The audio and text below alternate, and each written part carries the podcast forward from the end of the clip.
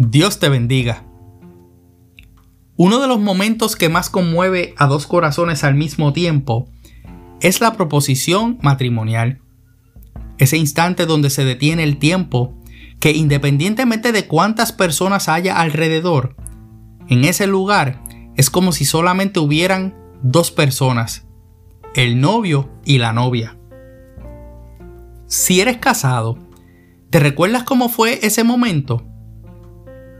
¿Me pudieras decir cuáles fueron las emociones que sentiste?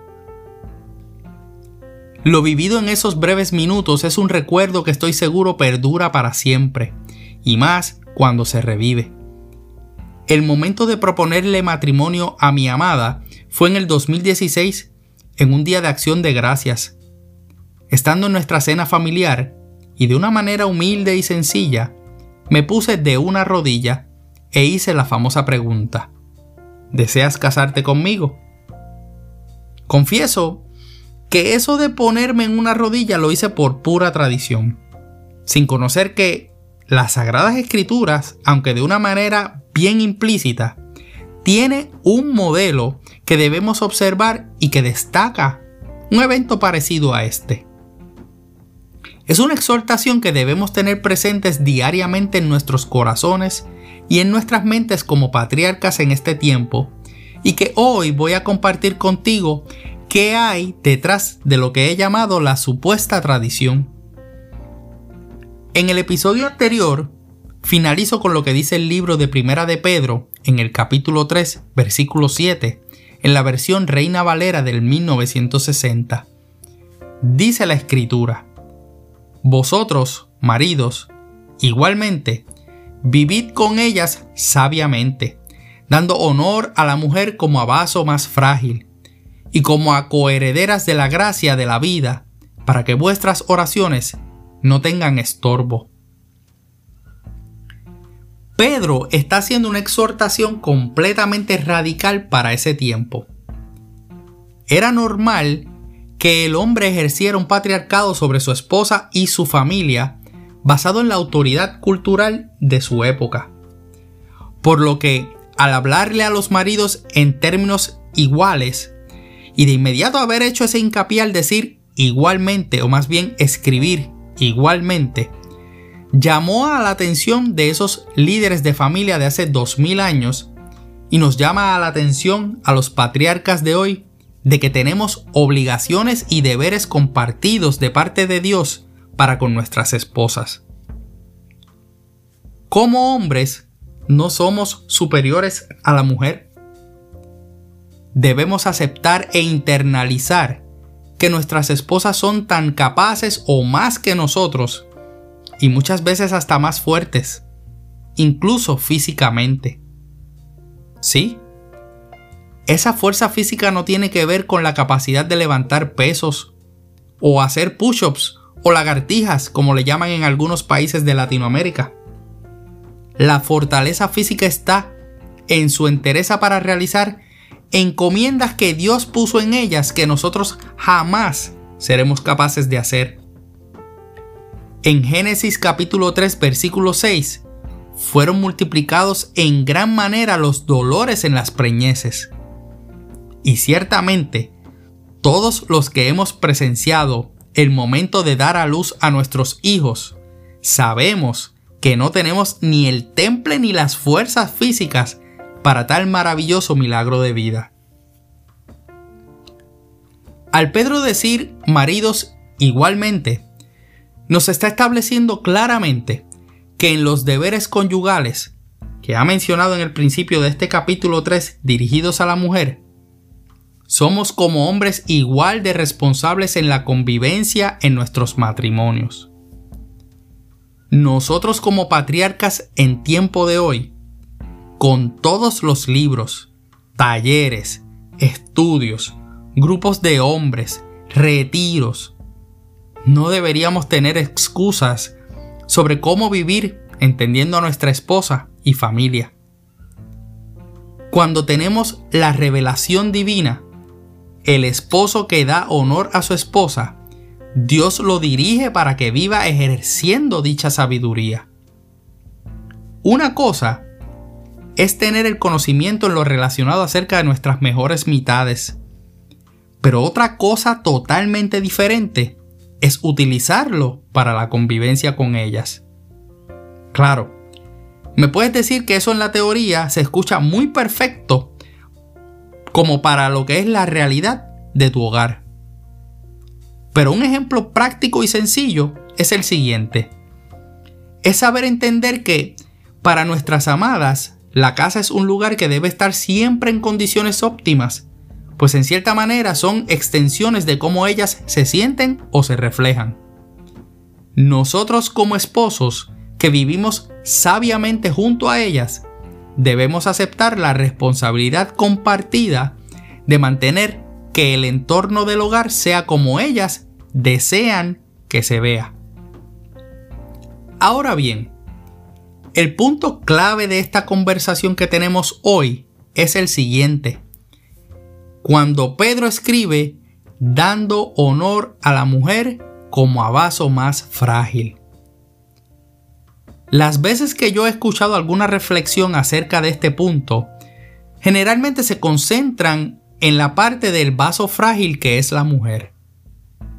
Pero dando honor ¿Qué es lo que realmente nos quiere decir Pedro con esto?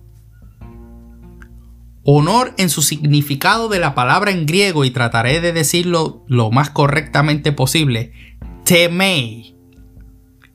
La G5092 del diccionario Strong, por si la deseas buscar, significa deferencia, reverencia, que se tiene por el rango y el estado del cargo que ostenta es la valorización por el cual un precio es fijado, el precio pagado por esa persona o cosa comprada.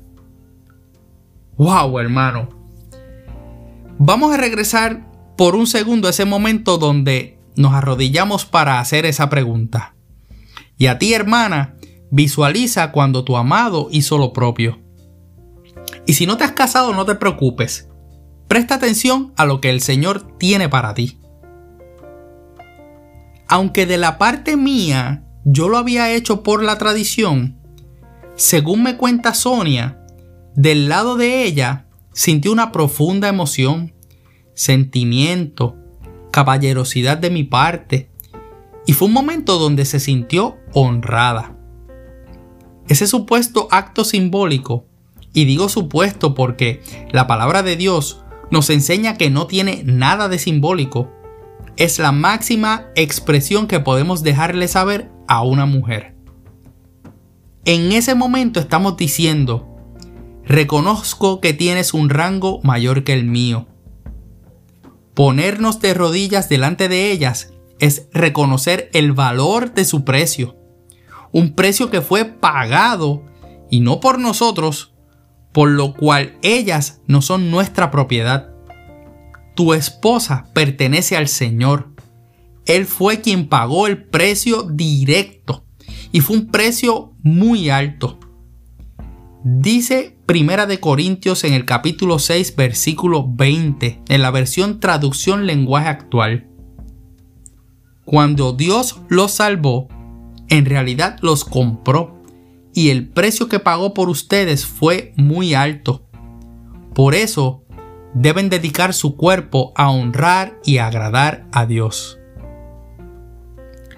Cuando vemos en los diferentes foros la necesidad de mujeres de luchar por la igualdad, y lo más importante, la lucha porque el maltrato conyugal termine, tenemos que darnos cuenta que como hombres, en términos generales, hemos fallado en seguir la exhortación de Pedro en esta epístola.